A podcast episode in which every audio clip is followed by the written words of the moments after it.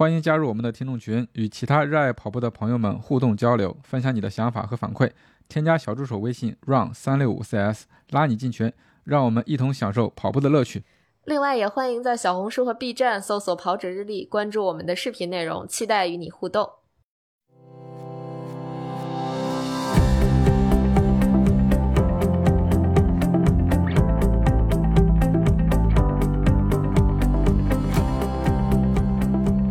大家好，欢迎收听跑者日历，我是对于那些跑者刻板印象不是很在意的男子。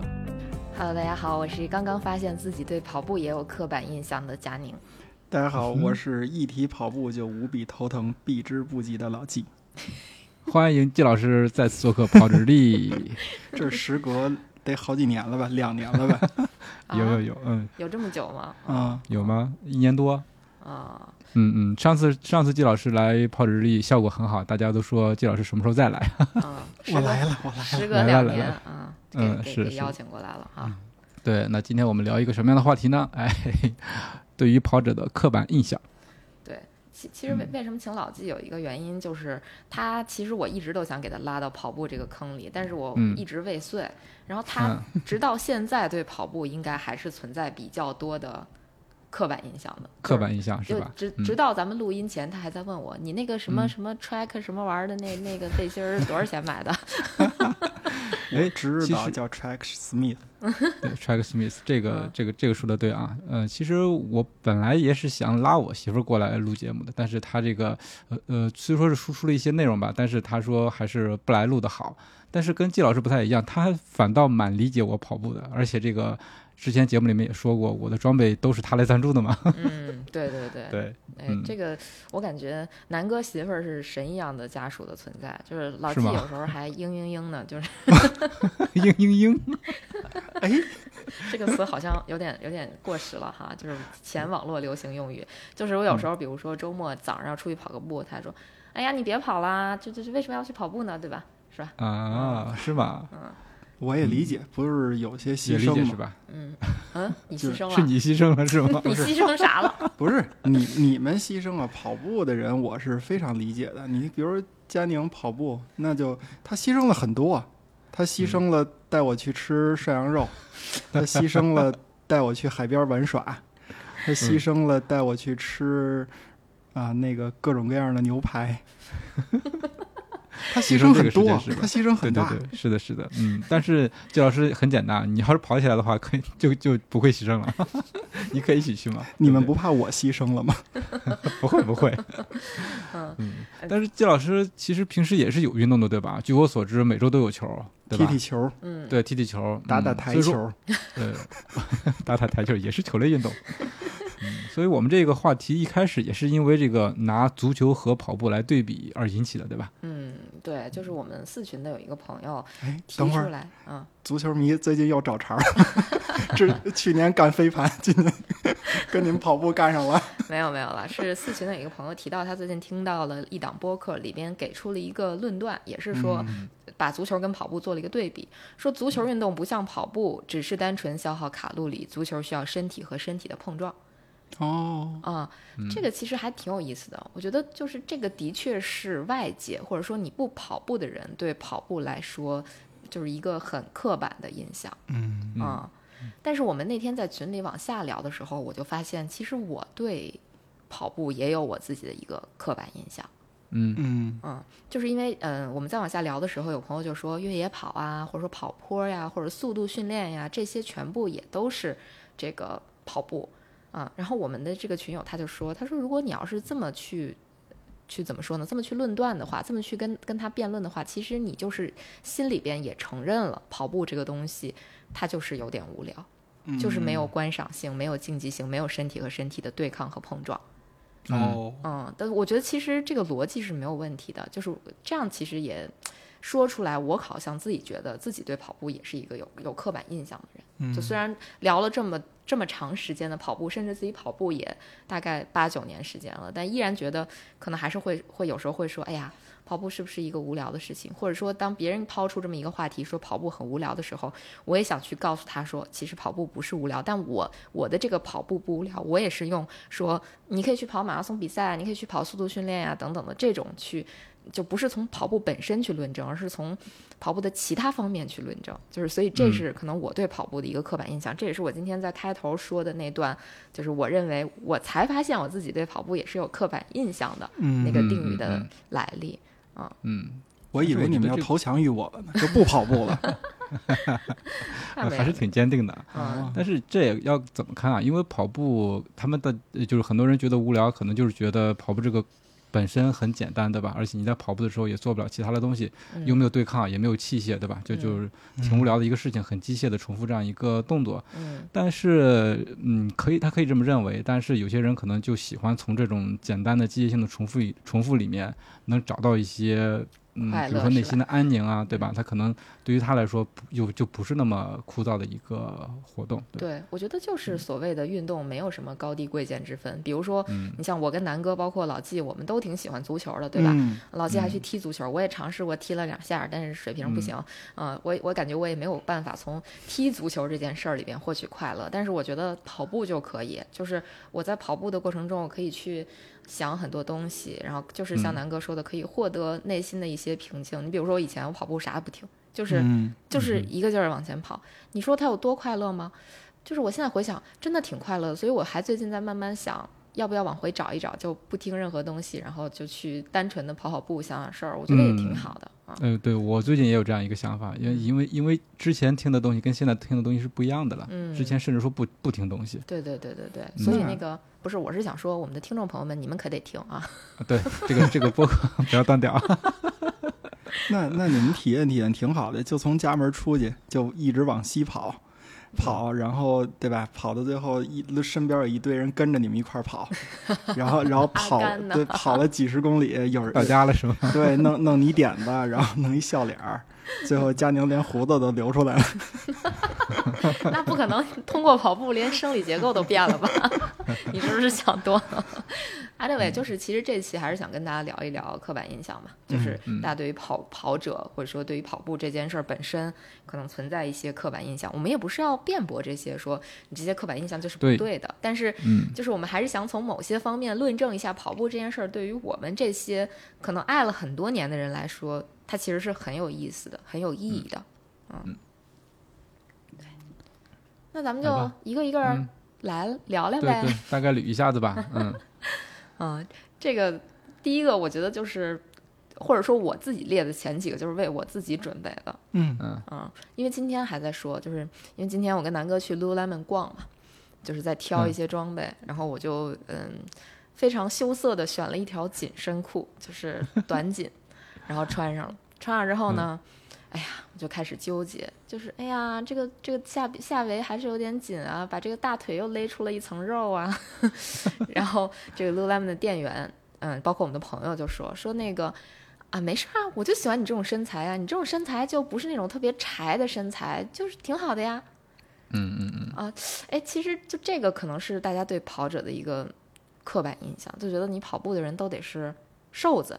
或者说，大部分人对跑步的一跑步，或者对跑者的一个刻板印象，就是你你要跑步，你肯定是个瘦子，或者说你一定是为了减肥而跑步啊。嗯，跑得越快越瘦是吧？跑得越瘦越快。对 在佳宁跑步之前，我确实是这样认为的，而且我甚至认为只有瘦子能跑步。嗯，甚至我认为胖子跑步跑到最后他能坚持下来，是因为他变成了瘦子。呃，这这个为什么？因为我高中的时候都有那个一千米，对吧？我眼睁睁的见着我们班里边所有的胖子都不跑，然后呢，有一个哥们儿是比我们高了一年级，然后当时我在上高一的时候，他上高二，但是他是特别牛的学习，已经被就好像，哎呀，反正就是反正大概意思就是高三的时候不用高考，这事儿已经定了，就被清华录取了，但是他得考一项体育，那他没事儿干，他就没有学业压力了。每天绕着操场跑步，我们眼睁睁的看着他从一个特别胖的人变成了一个就是你也不能叫瘦子，但是确实是一个非常体型匀称的这么一个人，所以当时对，所以那会儿我确实是认为只有瘦子才能跑步。然后跟我在一起这么多年，发现我确实也老跑，但是没瘦，是吧？我的求生欲在哪儿？我刚才说什么了？嗯，但是最近我看佳宁也是瘦了不少了，说实话，呃啊，对对对对对对，呃，瞧瞧 老纪的跟跟你台阶下，其实没有了，就是我我跑步这么多年，我嗯最瘦最瘦的时候，可能也就是一九年，当时跑柏林之前吧，嗯，可能比现在瘦个六七斤。那是咱俩都都是最，瘦的那会儿都是我俩最瘦的时候，就比现在瘦嗯个六七斤。但是说实话啊，以我这个身高，比现在瘦六七斤其实一点儿都不瘦，依然跟现在其实差距不是特别大。呃，老纪可以回忆一下，我那会儿应该跟现在差的不多。我回忆不出来，你说的时候我就回忆呢。但是我觉得天天见那一点儿一点儿增减，啊没什么可能没有特别大的直观感受。对吧？嗯对，对但是我跟老纪认识这么多年，在一起这么多年，老纪肯定是就是直观的感受上来说，应该没有见过我特别瘦的时候。也没见过你特别胖的时候。哎呀哎呦天哪，这话没法聊下去了。嗯但是事实上就是这样，就是我录不下去了，我假话编不出来了。但就是说，嗯跑步这个事情其实跟胖瘦没有太大的关系。你嗯稍微胖一点也可以跑，你瘦一点你也跑，只是说大家给大家的一些直观的印象就是那些瘦的人跑得相对快一些，对吧？嗯，对，嗯但其实这也是一个不能叫悖论吧，也是一个刻板印象。因为因为他是什么呀？就是说你不跑步的人吧，他你就平时也不会关注到这些。我就在想，那我认识佳宁，就是佳宁开始跑步之前，我对于跑步的认知都来自于哪儿？除了上高中时候的体育考试，那剩下的就是奥运会了。嗯那你说看奥运会，那都什么人跑步啊？嗯，嗯那能比吗你看到的人是不一样的。嗯对呀但是也也有很多大体重的，他们也也爱跑步，对吧？对，到后来就发现了，嗯嗯，而且这个又印证了另外一个话题，就是说跑步本身其实对于减肥来说作用不是特别的大，对吧？又又又还得拿我举例子，就是 其实咱们也一直有一一句这个不能叫谚语吧，这叫什么呀？就是共识，叫什么？鲁迅曾经说过，鲁迅曾经说过“三分练，七分吃”嘛。嗯，是主要主要还是吃，要管得住嘴。对，就是因为嗯减肥的原理无非就是说制造热量缺口，热量差，我同意缺缺口，对，对吧？就但凡你吃的多一些，其实你就很难减下来。即使你的运动量很大，咱们去看看咱们运动消耗的这个卡路里，它没有咱们想象的那么多。就是你想靠说我一日三餐正常吃，然后我就天天比如说运动个一个小时，能瘦吗？能。但是这个嗯瘦的这个范围或者说瘦的这个速度，绝对不是你想的那么快。对，是的。嗯，正常减肥的话，速度都很慢的。对你一周下来能减个一斤，那就是哇，那已经相当厉害。了。对，对，是的，嗯，我以前有朋友跟我讲，他说减肥这个事儿你得以十年计，就是我觉得也许他说的夸张了，但是事实上真是这样的。我十好好的对减肥嗯也差不多也有七八九十年了，但是还是现在这个样子。这个时间跨度有点长，说实话，可能时间间这个起伏会比较多一些。对呀、对呀、就是嗯也也在说嘛，就比如说你这个体重下降应该是一个曲线下降，不是说就一条直线嗖就下来了，那你可能嗯用了某些极端的方式，这个就很难说嘛。嗯嗯，嗯，但是确实说跑步能一定会瘦，这个有点儿刻板印象。对。但是话又说回来，如果说你达到那种肥胖的程度，的确不太建议你上来就跑步。对吧哎哎，对，这就是另外一个刻板印象，叫任何人都可以跑步，嗯，对吧？对但实际上，其实跑步不是适合所有人。这可能再嗯引出下一个刻板印象，就是说跑步是一个非常简单的运动。嗯，跑步就不适合我。因为刚才说的，如果说你太胖的话，可能你这个肌肉呃肉会比较多一些，对吧？嗯自重会比较大，然后你对于你的这个膝关节或者说其他的一些关节的这个压力会会大一些。嗯因为跑步本身，说实话，它其实可以归作是一个剧烈的运动。因为我在哪本书是是耐力还是哪本书说的，就是如果你啊、双脚同时能够腾空了，这种运动其实就可以归为这个剧烈运动。嗯跑步相对来说，它也是一个剧烈的运动，因为你落脚那一下本身给那个膝盖的冲击力跟你的关节都是很大的一个力量的。嗯，那再加上你这个本身的重量也很大的话，可能你的膝盖或者其他的这些关节就很容易受伤。嗯，所以说，如果过重的话，还是不建议一开始就上来开始跑步。对，嗯可以先减一些重。然后再开始跑，循序渐进。嗯对我也有同，就是应该叫什么，就是亲眼所见吧，就是嗯佳宁。佳宁嗯在最开始那个二零一六年前后，一不对，一四年、一五嗯年、嗯一五年、一五年左前后吧，开始跑步。我印象特别深的就是他在跑之前跟我一样吧，连就是一两公里都跑不下来。嗯我没没夸张吧？呃，其实呃，我记得我印象比较深的是，我一五年开始刚开始跑步那会儿是。先连着两天去奥奥森嘛跑了一个五公里，每天都是五公里，结果直接扶墙了嘛，对对，就就就伤了。我就想说这事儿嘛。嗯嗯这可能是我这个跑者生涯里边儿最，就是就是可能大家听到过的，就最严重的受伤。就我那会儿基本上应该就是足底筋膜炎了。现在回忆一下，嗯嗯就是因为连续跑太多了对跑太多了，然后直接就这个脚受不了了，足底筋膜炎了，然后立马就半个多月没跑。嗯嗯，对。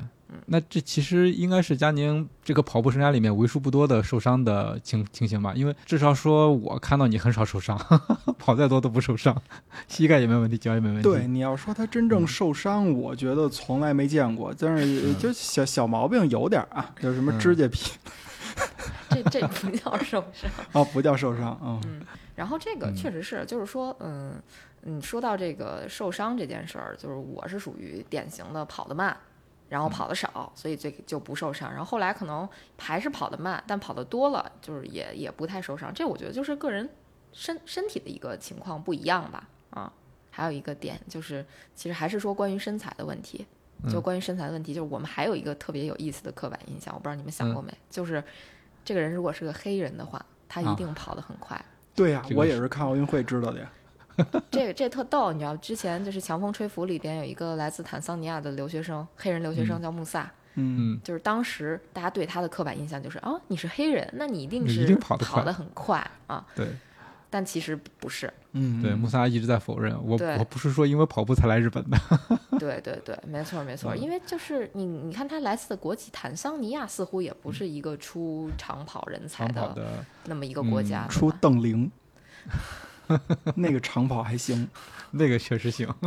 主要还是说，呃，来自肯尼亚或埃塞俄比亚的，就是嗯黑人，他们可能会跑得比较快。但事实上，你说嗯黑人跑得一定快这件事儿，它中间可能还有存在什么种族歧视啊，就这这一类的这种确实，这个就岔开话题说，就是很多有色人种，其实他对于这些是很怎么说呢？就你即便是夸他，也会给他造成很大的困扰。除了咱们不能说的那些、那些事儿以外啊，比如说对黑人的一些刻板印象，就典型的都能歌善舞，因为你嗯。看 NBA 那些对吧？那些黑人球员，嗯特别会跳舞，对，来个 rap，来个什么爵士、嗯。啊，其实他们也不是人人都会嘛，嗯。就啊，对，对，就跟那个说说那个，嗯，对吧？那个某某个少数民族的人都骑马射箭，对吧？你说你这是贬低他吗？不是，你是想夸他，但是你确实能给当就是当地的人造成一些困扰的。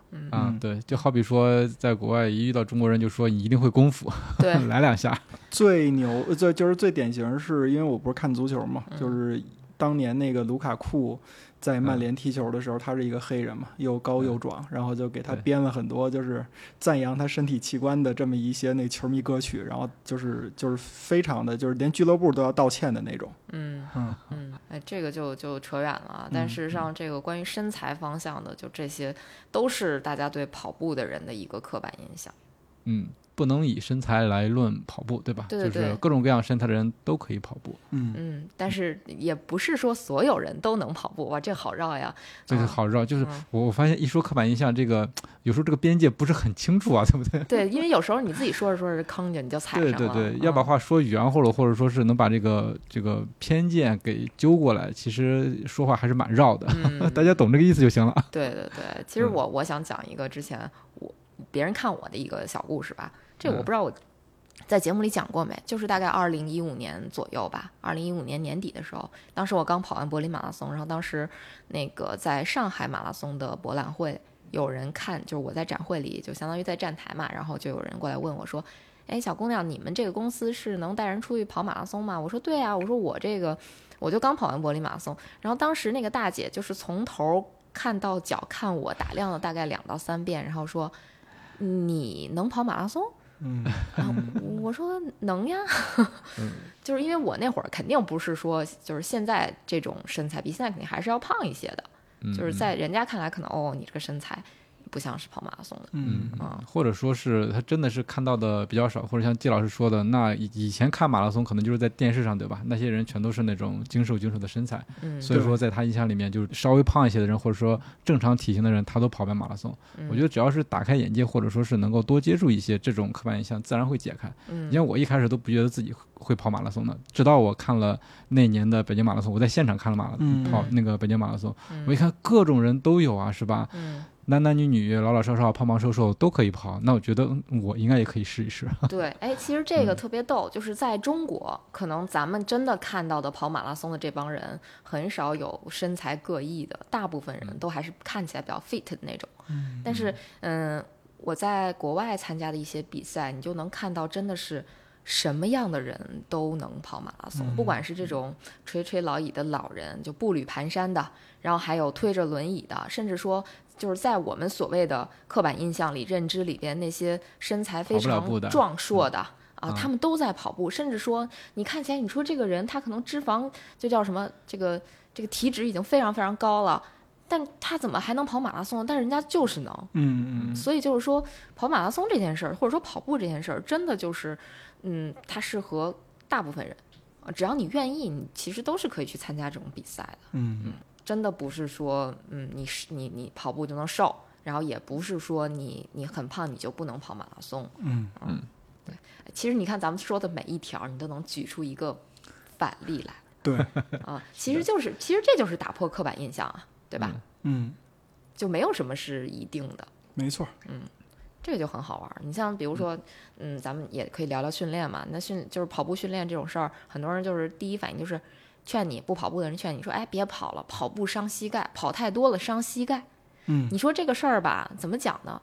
你也可以说它是确实确有其事。嗯啊，当你跑步的某些东西你做的不正确的时候，它确实是一个伤膝盖的这么一个活动。但是说白了，你去打篮球，你去踢足球，不是一样一样嗯伤膝盖，对吧？对吧？你前两天刚说说点事儿，刚说那个阿森纳那比赛里边儿那廷贝尔、啊我我也是吧想举？个例子 嗯，，直接那那说不定就 ACL 了，对吧？你这、嗯他是他是伤的膝盖是吗？对啊，嗯，嗯好吧，嗯，韧带嘛，对吧？所以这些你说你你怎么能去证明你的观点呢？就是我们经常是抛出一个观点，但这个观点其实背后你没有特别强大的支撑，只是说可能我们道听途说听到说啊跑步伤膝盖，对，或者说你觉得跑步的时候膝盖就是一会儿弯一会儿直的这种交替的运动，而且时间这么长，可能会伤膝盖，那大家就觉得是会伤膝盖。对，啊、怎么说呢？就前两天我们那个公司跟那个老板，老板在美国，然后很久，反正就是几乎没有在就是见见过面、交过流，然后有那么一个机会跟他们就闲聊天儿，然后大家都互相介绍自己嘛。我到我的时候说有什么特长，对不对？那我就说我喜欢长跑，喜欢跑马拉松。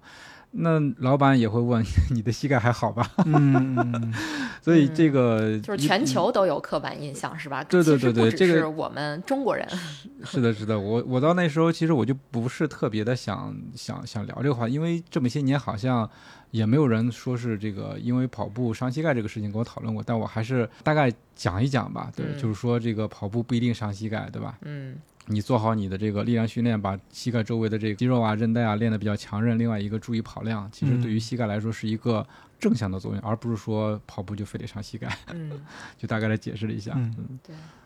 所以说还挺逗的。对，还是就是你这个论断之前其实是要有条件的嘛，就不嗯是说你上来就抛出这么一个论断，抛出这么一个观点，你就你就完事儿了，你就用这个劝人，对？对，你你发现这个跑步伤膝盖，就是大家对于那些不跑步的人来说，可能就第一反应就是这个。对对对，然后直接劝退。就是我我我其实曾经尝试过去安利身边的朋友说，哎，跑步啊，咱们一起跑跑步，锻炼锻嗯炼。就是他们的第一个疑问，经常就是跑步不伤膝盖吗？我爸说跑步伤膝盖，我妈说跑步伤膝盖，就这种。嗯，嗯可能自己也没跑过，就就认为他伤膝盖了，对对对，对所以就敬而远之了。其实就是什么运动你操作不当都是会受伤的，所以嗯就科学训练很重要嘛，对吧？或者说你要注意这个量也很重要。科学训练不是跑步唯一的这条路，但是嗯，它可能是一条相对比较捷径。如果你要提高成绩，一个一个捷径。如果说你只是说我就是小区跑者，我就是这个呃健康跑者，那你就注意量就好了呀。你说你是你不能说你是一个健康跑者，然后你一一天跑四十公里，那那健康吗？没错，对吧？对，而且我这边也是，我爸，我爸经常老替佳宁担心，嗯说别跑，别跑啦，别跑啦，少跑点吧。你去跟佳宁说说，这到时候这老了以后都是病什么的。啊我说没事儿，对我说没事儿。你这你看那个正常人家都有科学的训练，怎么怎么样？还你说这个人他长的这个这个身体这个机能啊什么的，他就不是让你超负荷的。你天天超负荷以后就不行了。我说你你也不知道什么叫超负荷，什么叫不超负荷，你也不知道人家是怎么练的，人家怎么跑的，你就听这数，你觉得可怕？是他他跑步确实比你天天在那儿躺着，他伤膝盖，对吧？你那边都不用他，那确实伤膝盖，但是你也不能这么说。而且我说这个，那那你说像人家，咱别的不比，咱就比日本。那日本多少孩子跑马拉松，从小就跑，跑到大，你你也不能说是说这事儿只能是外国人干，中国人就干不了，那那不是又变成陈真踢那牌子了吗？对吧？那那凭什么就是对吧？我们练练了这么多年了体育了，我们增强你们从你们那代开始就增强人民体质，结果到现在你们又说这玩意儿伤膝盖了。我反正我我觉得不是这么回，我虽然不跑步，但是我也觉得不是这么回事儿。季老师的梗都好有年代感啊。我这不是 嗯都能听得懂。嗯，对，真的是这样，就嘤是嘤嘤嘛，我这不是。嘤嘤嘤，哦对对，老记得嘤嘤嘤。这这跑步伤膝盖这个真的是希望大家还是多了解一些背后的这种知识。如果说再有人跟你讲跑步伤膝盖的话，我觉得作为一个跑者，你应该能给他讲出点道道来。为什么跑步不伤膝盖，对吧你？就你就踢他膝盖，你看你不跑步，你伤了呗？这种太狠了。这种招儿就不要用了。嗯，这个反正挺有意思的，就是包括你像，嗯，经常还会得到一些呃大家的这种质疑是什么？说你为什么要科学训练呢？你训练干什么呀？对吧？就是你、嗯你你是怎么着奔着比赛拿名次去了？你是拿奖金吗？对吧？哎呀，对吧？你看这个背后还有一个逻辑是什么？我们也老讲说，那么拼干什么？不赢房子不赢地的，嗯，对吧？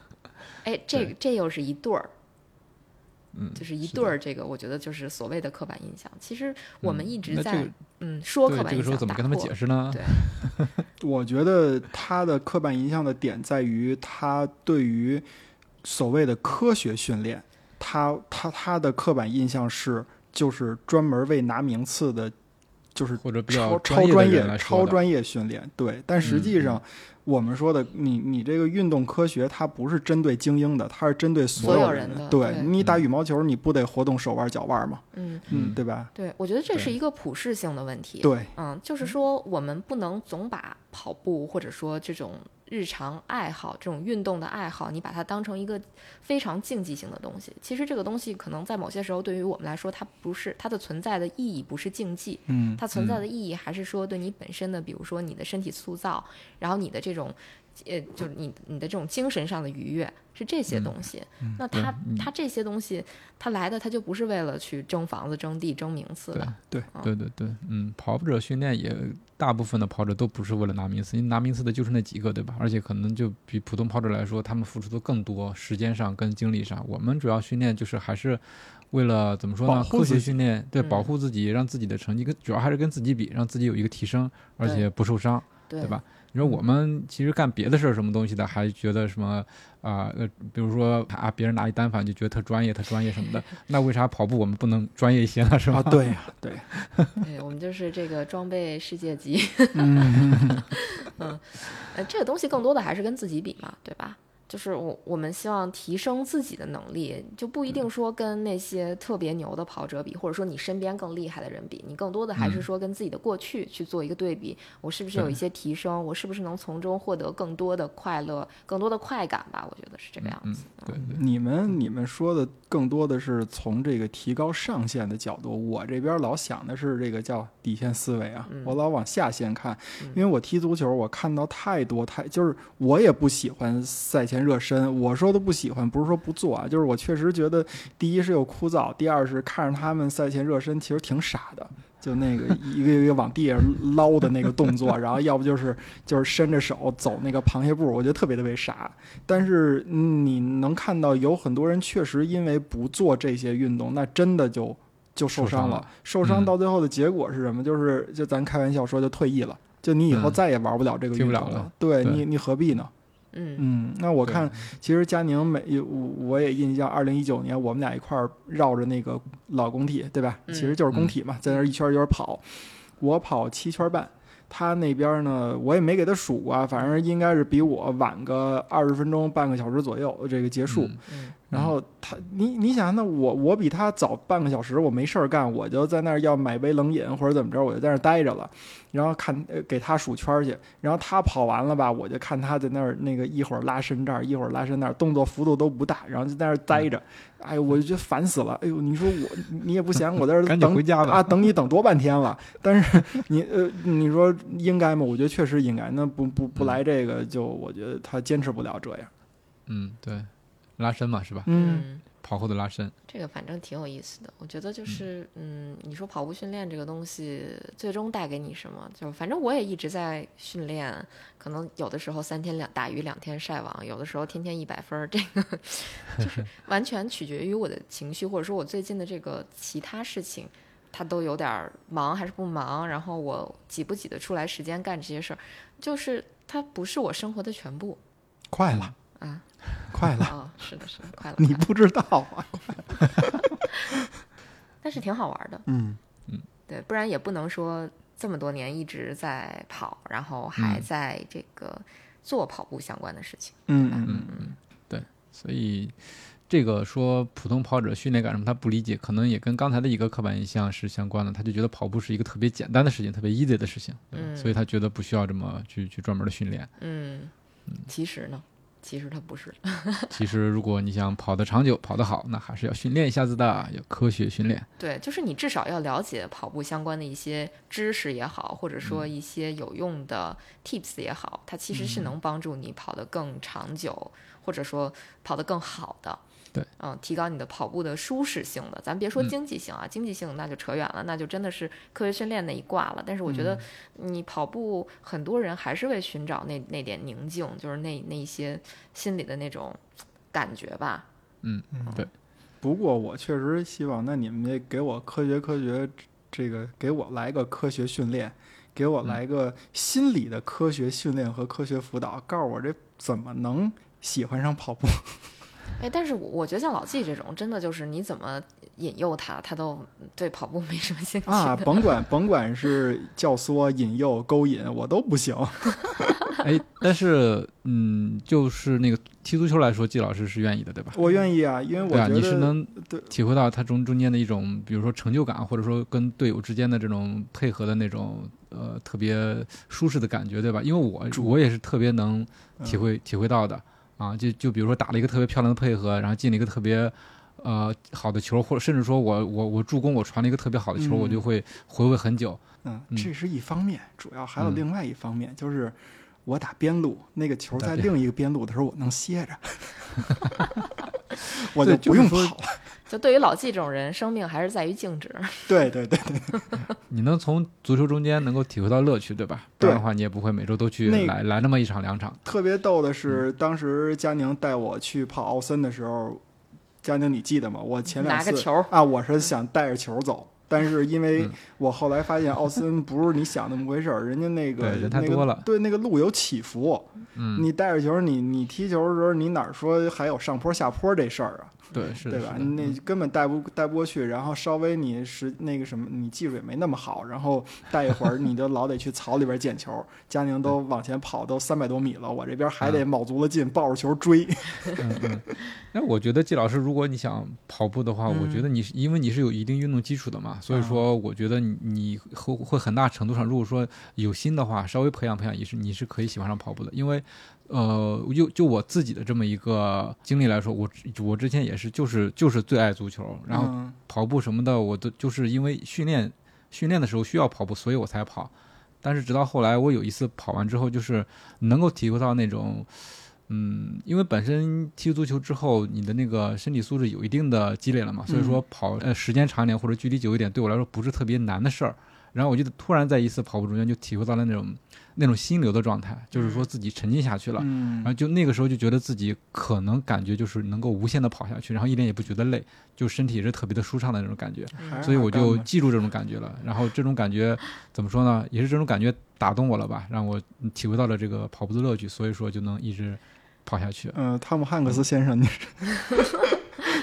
其实是这样，我尝试过拉老纪跑步，而且老纪最多的时候，其实跟我跑过十三四公里呢。嗯嗯，对吧？呃但还是有是基础的嘛但。是依然没有办法让他喜欢上跑步这哎项运动，对甚所以我跟你讲，跑步还给他带来了一些益处，就是对于踢球，嗯就是啊有一段时间他老跟我跑步，然后他去踢球的时候，他觉得他比场上所有人都能跑，对吧？对体能在那儿呢，对，是不是？但是依啊然、呃没有爱上泡沫，对呃，只是说存在这种可能嘛。但是你要真的体会到其中的乐趣，还是要靠你自己，或者说是那个那个那种怎么说缘分，或者有可能灵感闪现的那一瞬间。有可能，有可能，嗯。所以就是老季还没找到他那个瞬间，嗯。但是我觉得，所以我们嗯，对也不是说非得要去安利别人去跑步，哎因为这个东西都是嗯很自然而然的事情？很很自我的事情。对对对，所以对老季这边我就是不强求，我如果能拉他陪我跑个三公里五公里，我觉得还是挺开心的，就哎至少。对，我我也让他感受感受我这个运动是一个什么样的感受，然后再一个就是帮他提高一下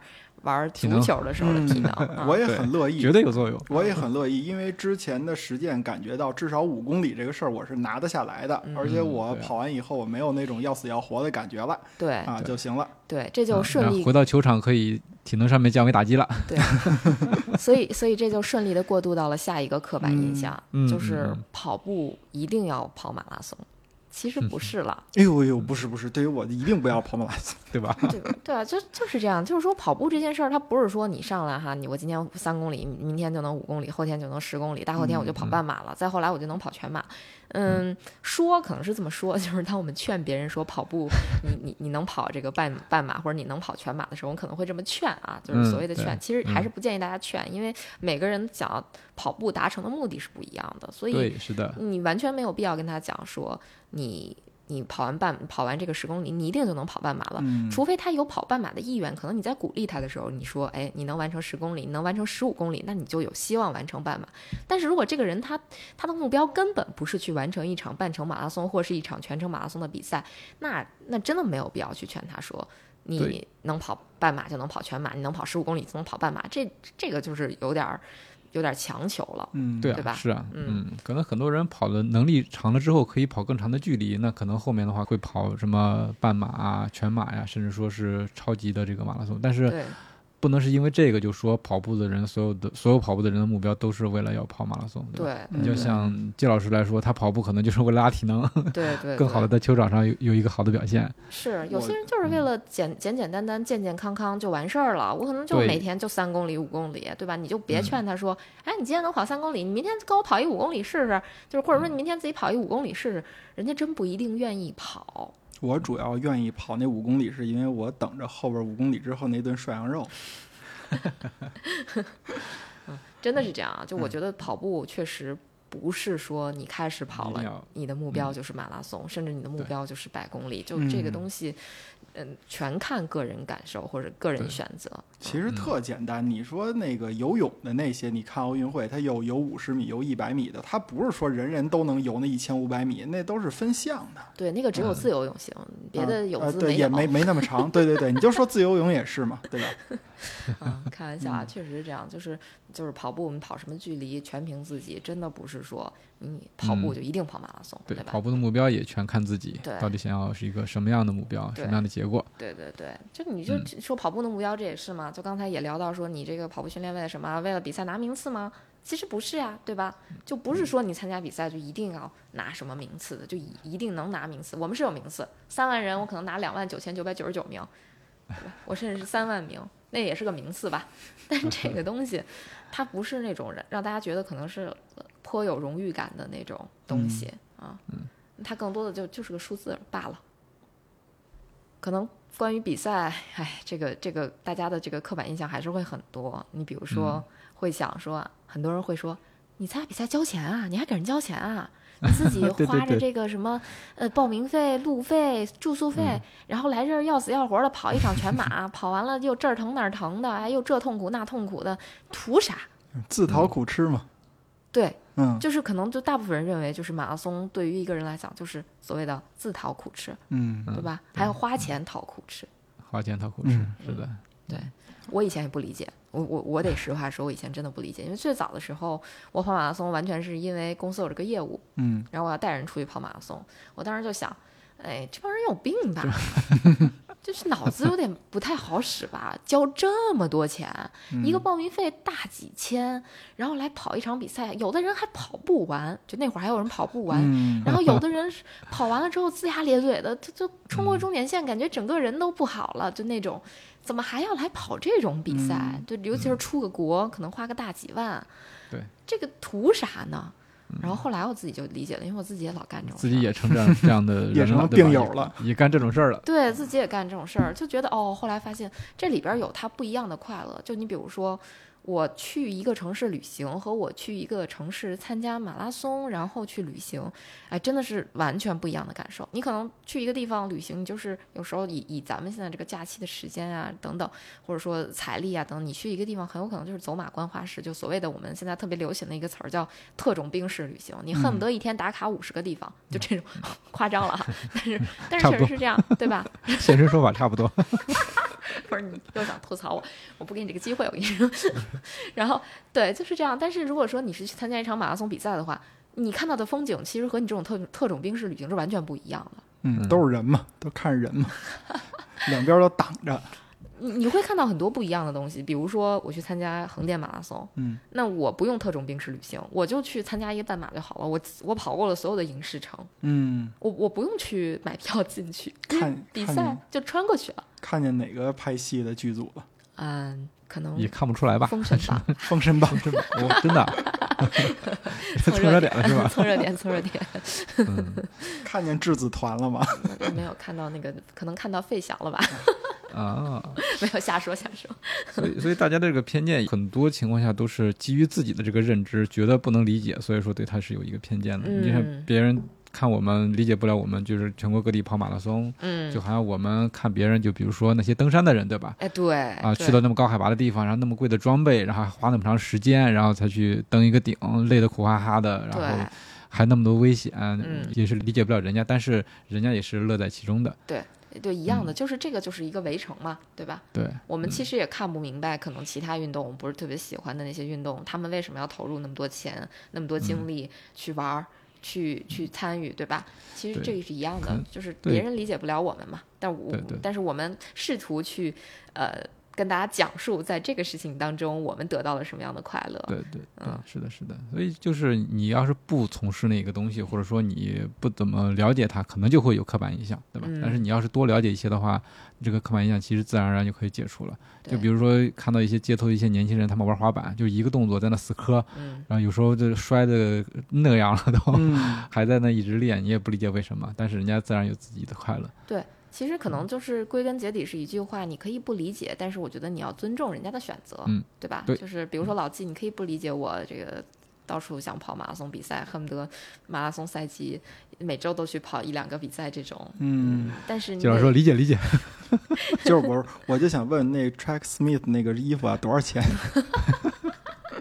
你说我告诉他吗？不是你，你告诉我一下，我这这就是也有可能引出一个刻板印象。哦，那大概一个背心儿七十多美金到其实美九十多美金差不多，新，款更贵。嗯咱们就说那取一中八十嗯八八六百四，嗯，八七八差不多吧，呃七八嗯五百六嗯哦，五五百七八五百六。嗯我想想啊，因为我我我的刻板印象在哪儿呢？你嗯那个跑步，它不就是就说白了，那个足球队服那个衣服少俩袖儿嘛，对吧？那我那足球队服我不印号六百九十九啊，它少俩袖儿怎么不比我那便宜呢？哎呦，这这可能又是真的是又是一个刻板印象。刚才我们其实说到说可能什么有腿就能跑啊这种，嗯对吧？那其实关于装备上，大家也会有一个刻板印象，会觉得说跑步是一个非常省钱的运动。这个我嗯确实有刻板印象，因为也是你这这看人家人家那个你不光说非洲的运动员，你嗯包括很现在很多中国的那个有跑马拉松的也是，人光着脚就跑了，咱这鞋怎么？就我听说的啊，你不不是说那个嗯多贵，嗯那鞋买完了以后还不能穿着，还得拎着，拎到起点再换上，然后再跑那。跑完赶紧再脱下来拎着，那个确实是有点夸张了，尤其是碳板鞋刚出来的时候，它卖的比较贵，所以说大家会做一个换算嘛，就是你穿这个鞋跑一公里，跟你呃打车打车。对嗯一公里去做一个对比，然后这样一比，哦，好像穿这个鞋跑一公里更贵一些，所以对 就舍不得平时穿了，只能比赛时候穿。我就想，这不是就前两天不不是前前段时间吐槽那些什么 LV、什么 GUCCI 出一款皮鞋，说不不能呃不是出一款那个雨鞋不能沾水，不能沾水，完是耐克出款跑鞋不能跑步，就没那么夸张。那跑鞋还是能对 跑步的，跑跑鞋还是可以啊，跑跑鞋可以跑步的。还没到奢侈品那么夸张。是的，是的，对，你看，这就是我们对于奢侈品的一个刻板印象，是不是？是是对是，对。哎，这这这一集里边充斥了各种刻板印象。嗯其实你说跑步是省钱的运动吗？是最省钱的运动吗？这是我刚嗯开始跑步的时候、我的一个刻板印象，就是我觉嗯得跑步是最省钱的运动。后来发现其实不止装备，你去参加比赛，那个那个钱可太多了。对吧？嗯你去，比如说，我就拿最近的这个例子举例，我们去参加那个四姑娘山那个越野赛，就当时呃目标是参加那个越野赛了啊，报名费大几百，然后机票就要小三千，差不多，然后住宿、你多住几天，可能就是也得有一两千块钱，你就这样一算，其实你在就是非跑步的花销，可能比你这个跑步的花销还要大，然后你再嗯想想这个越野跑的装备这一身儿得多少钱，真的就是而且，太、嗯，太贵了，对，这还只是钱上的，你还有前后的一个考虑，然后一个行程的规划，对吧？嗯。这都是费精力的事情。对，费钱费时间。就是如果说你参加比赛的话，它可能真不是一个特别省钱的运动。嗯，当然我们可能我们的刻板印象也在这儿，可能也有人会说说啊，那我比如说我都选最经济的方式过去，然后嗯我我什么都订最便宜的。那我可能就不不会花那么多钱或者怎么样，但是终究就是归根结底，它还是一个花钱的运动。嗯，嗯，如果你参赛的话啊，但是如果你你只是跑步，就是说你不参加比赛，你就单纯的去跑步，你说它省钱吗？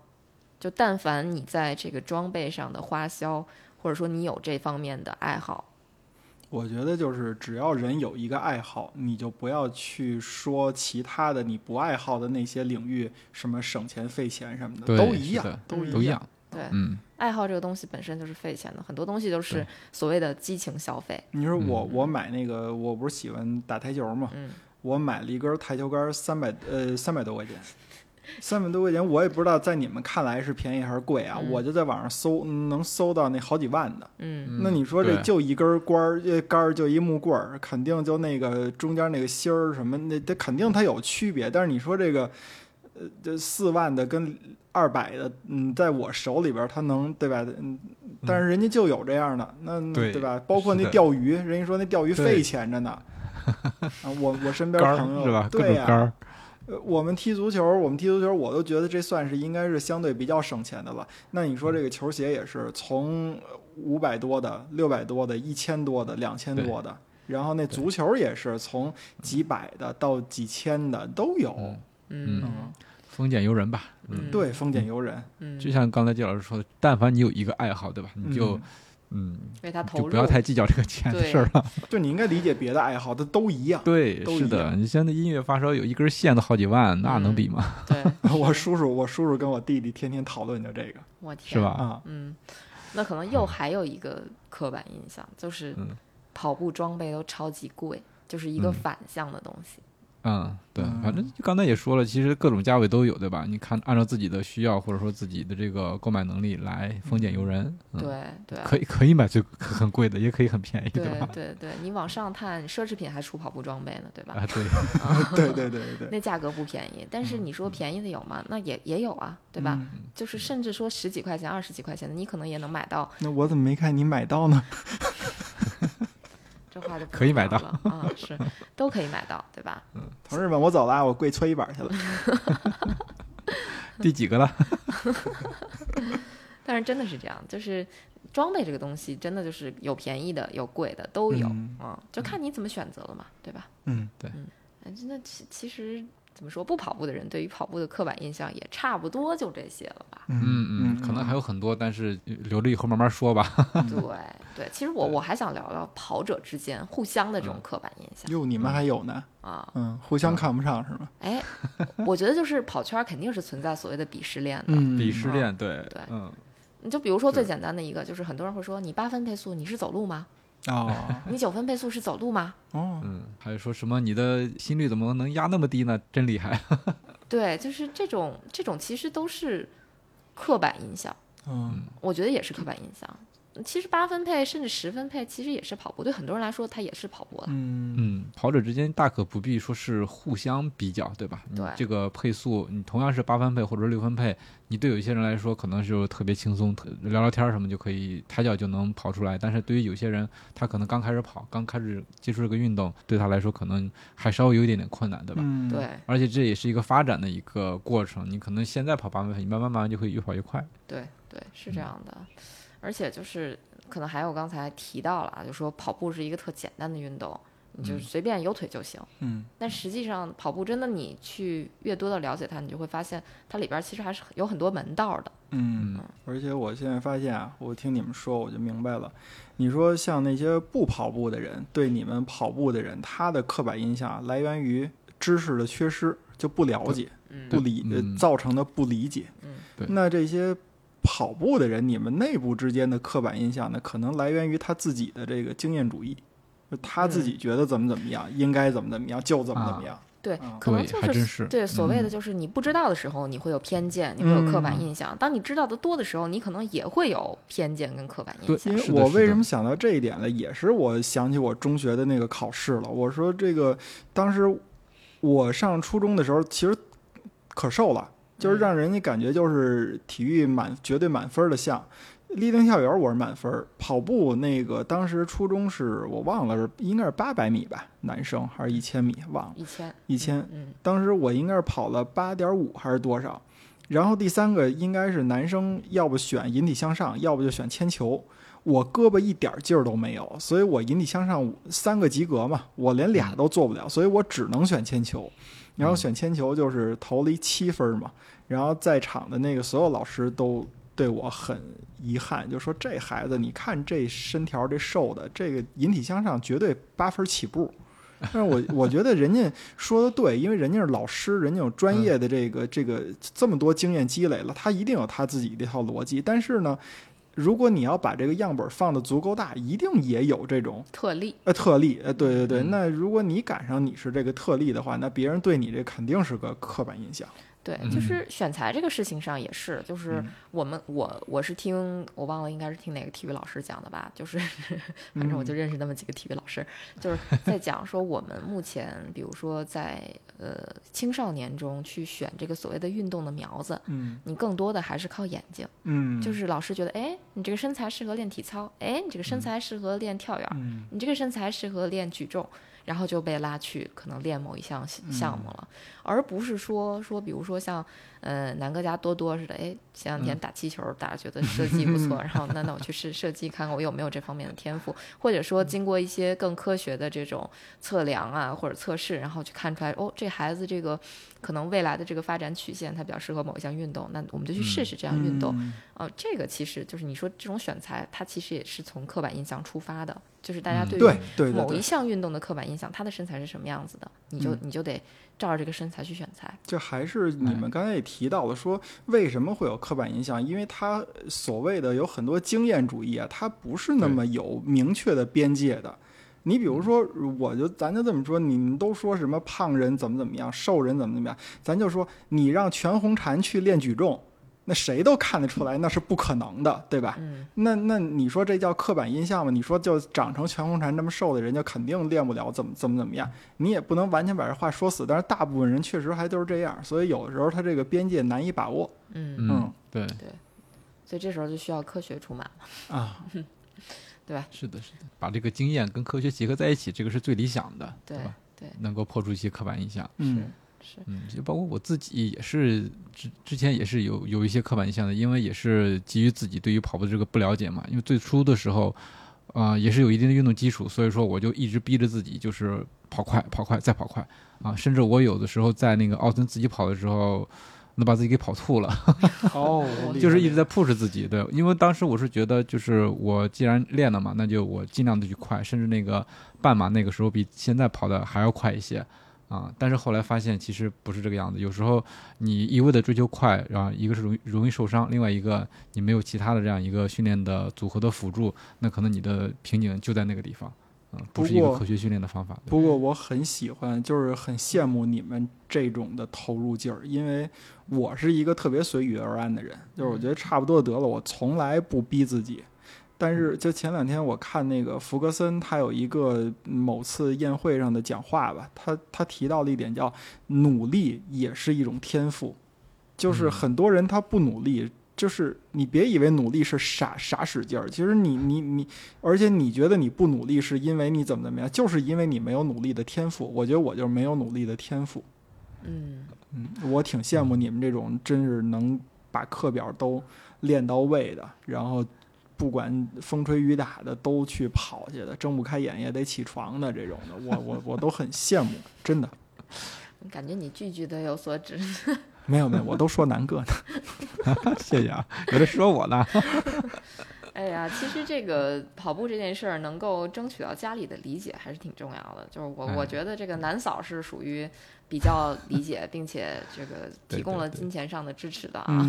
这真的是实打实的金钱上的装备上的支持啊。对，因为我们我们这期节目就本来是想聊跑步的刻板印象，结果对。这个我们我们南嫂给的这个所谓的刻板印象，给大家念念啊。我先说说啊，我都不好意思了，因为这个之前跟他沟通说是有这么一个选题来聊聊这个大家对于跑者的一个刻板印象，然后我就说那我给你列几点吧，我说行，那你帮我列，然后发过来之后，我发现全都是我的光辉印象啊，对，不就是什么刻板印象，对对跑者的自己都不好意思读了。对光辉形象的一个总结是这样的，对对对说。，嗯精力充沛、乐观、热情，工作和生活积极向上，时间管理达人，热爱生活，体贴家人和朋友。然后最后一条算刻板印象吗？败家老爷们儿。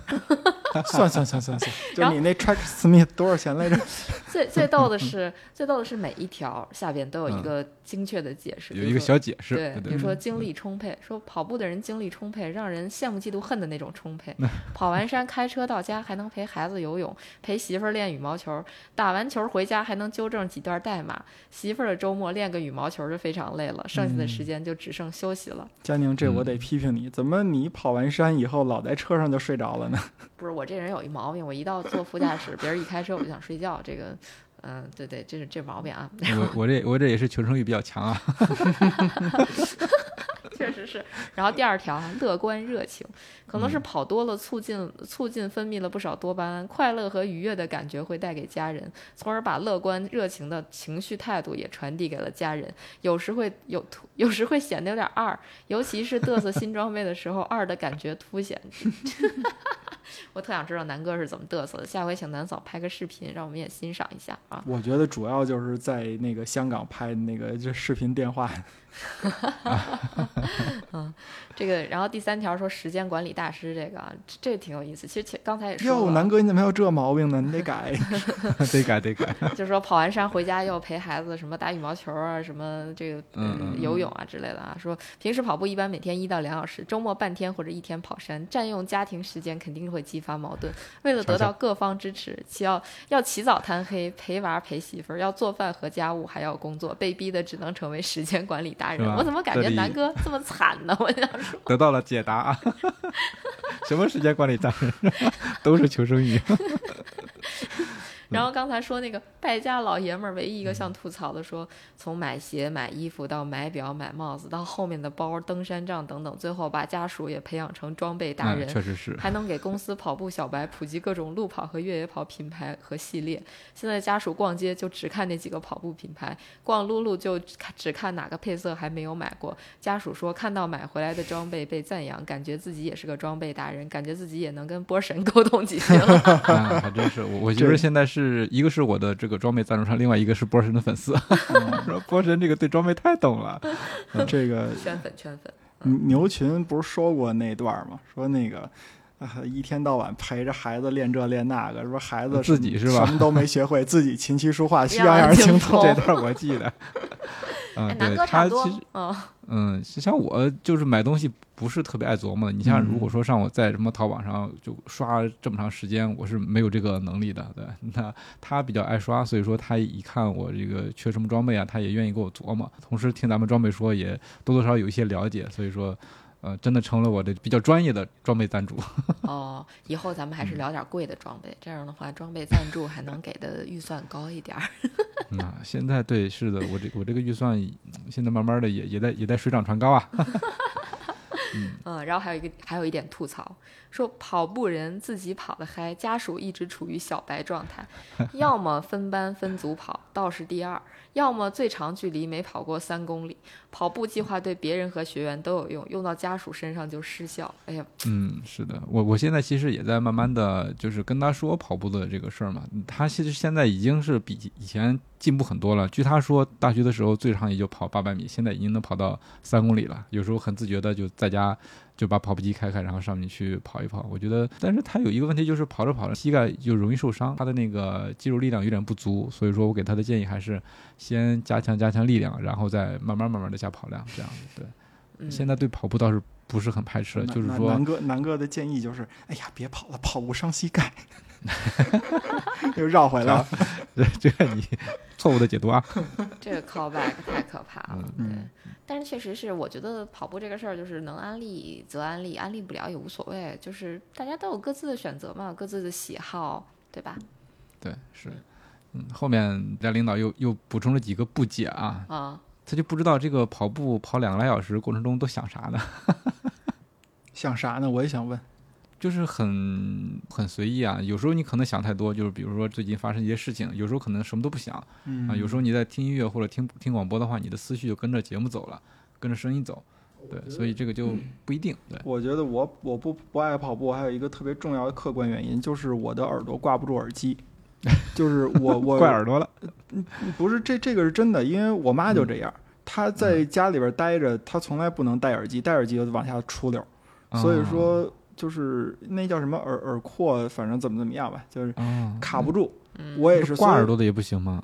挂耳朵的我我其实就没有，因为我我这就恶性循环了嘛。我觉得我反正也不跑步，你也没有必要给我买这挂耳朵的，哦我就有一个耳机能听一声就完了。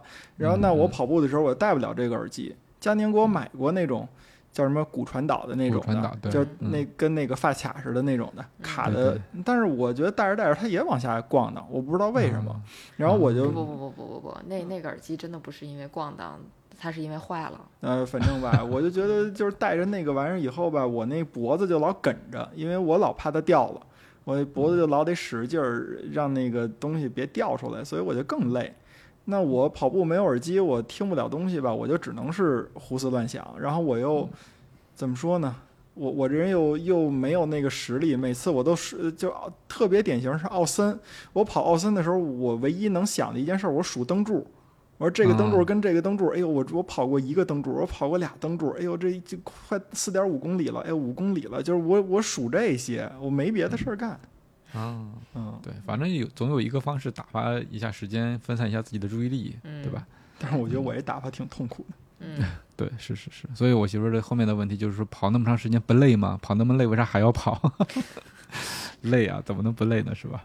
嗯，还是找一些情绪上或者说这个内心的一些宁静吧，我觉得。嗯嗯，对，转移一下注意力，想想事情，然后慢慢慢慢的这个时间就过去了。而且累的话，其实除了累，还有后面跑完之后的那种就是畅快的感觉，或者说是有一种成就感。对对，还是不一样的。嗯，对，所以说这也就解答了他的最后一个问题，或者说对于跑者的刻板印象。他嗯说为什么那么累，每次跑完进屋还那么开心？这有可能真多巴胺呀，的对，是不是？真的就是分泌了什么多巴胺、内啡肽之类的，对，就是是有成就感了。又完成了一次训练，一次跑步，就觉得自己比昨天又怎么说呢？进步又又强一些，对，嗯进步一些，所以说战胜自己开心吧。嗯对嗯因为我我也有，我跑完以后我都觉得挺开心的，哇，真爽。然后想着下次不跑了。